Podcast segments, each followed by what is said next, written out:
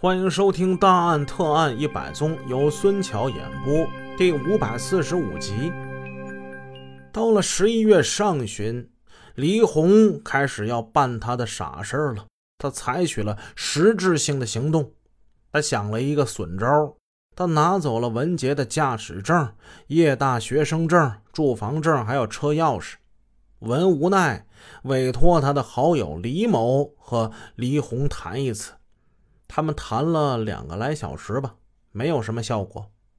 李红只是一个劲儿的说：“说文杰对不起他。”末了还跑到车前座右侧的工具箱中，拿出了一把塑料袋包装的新菜刀。文杰的朋友李某某见状大惊：“不是你，你这是干啥呀？你这是干啥？这是我送给文杰的。他要是跟我断了呀，就让他先去自杀去。”姐。文文杰会自杀吗？那随他便啊，反正他别想好受，包括他们家里人。黎红报复之心由此是可见端倪。案发之后，朋友李某某将他所见所闻如实向警方进行了汇报。当然了，这些都是后话，咱们先说眼前的。为了挽回二人之间的关系，黎红尝试做最后的努力。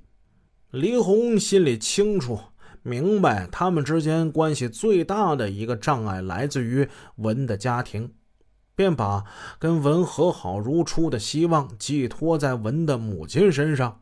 于是，一周之后的一个上午，黎红精心打扮一番，提了一大包的礼物，敲开了文杰的家。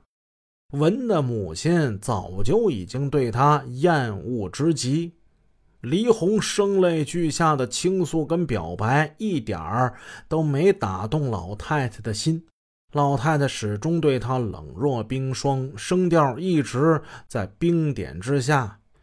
你应该有点自知之明，你跟文杰这事儿是不可能的，不现实，知道吗？劝你还是早点离开他哈，这样对你们都好，是吧？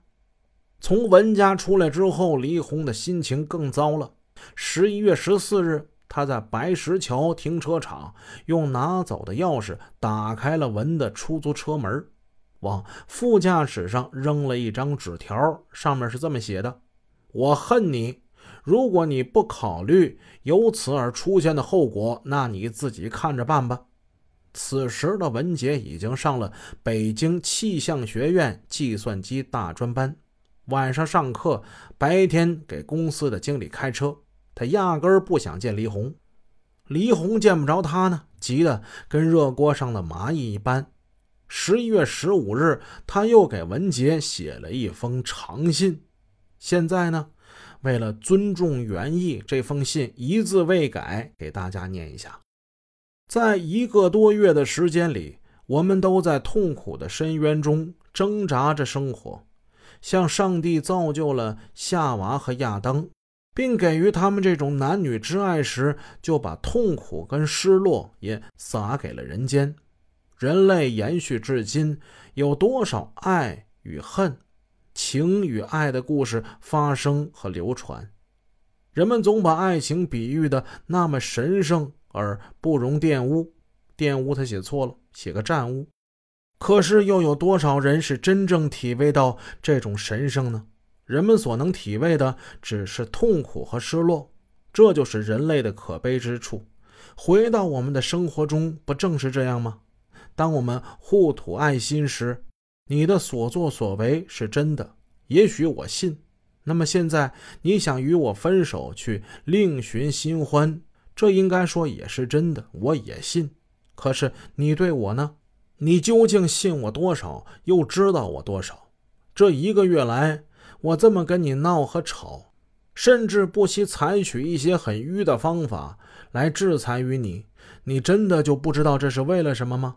这个话题我们已经涉及好几次了。今天借这封信，把一切再次告诉你，因为当你收到这封信时，我也许已不活在人世，也许离开北京。反正短时间内你是不会见到我的，所以我才告诉你。文杰说一千道一万，我的所作所为只因为我爱你。我爱你的深度和浓度，恐怕你今生今世都不会再碰到。我爱你胜过于爱我自己，为你我愿意付出和放弃我的一切，因为你是我真正爱过的第一个男人。信密密麻麻的写了五张纸，在另附的一张白纸上又写道。相识时，我们留下夏季的炎热；相恋时，白雪覆盖了我们的足迹。春天，我们寻求自己而远离北京，结局却要我们分手在秋季。这就是我们从认识、相恋以及离京又回来后，最终分手的缩写。不一定通顺。或是能称之为诗，但却是我对咱们之间的一点理解，不知你是何感？从上面这封还算通顺且有道理的长信，跟这所谓的诗来看，李一红对文杰的确是怀有刻骨铭心的爱恋的。在这封可作为绝笔的爱的宣言之中，我们也可以察觉出黎红的焦灼不安和矛盾的心情。不难看出，黎红写此信的动机，除了宣泄心中的忧郁愤懑之外，还有一个目的，就是企图再一次以他的挚爱来软化或者说感化文杰。主播花了一点时间，把这个杀人犯在他作案之前写出来的内容给大家念了一下。从字里行间，大家可以看出，李红并不是一个没有文化的人。文化差一点的话，是写不出来这样的内容的。有的时候，我在评论区会看到有的听友对于作案者表示一种鄙视。认为他们蠢，他们笨，他们没有学历，他们文化程度低，因此他们作案，他们杀人。如果这么想的话呀，实在是把他们低估了。大家请记住一点：犯案与年龄无关，与学历无关，与性别无关，还与好多东西也无关。大家可以把自己的答案写在评论区里边。在某种极端之下，即使是一个聪明的人，看起来智慧的人，他被刺激，他被激化，被催化，那么这极端的爱也就变成了极端的恨。这似乎与他聪明与否好像一点关系都没有。而此时此刻，正如我们说的，极端的爱就变成了极端的恨了。一九九三年十一月十九日。在这天晚上，可怕的事儿就要发生了。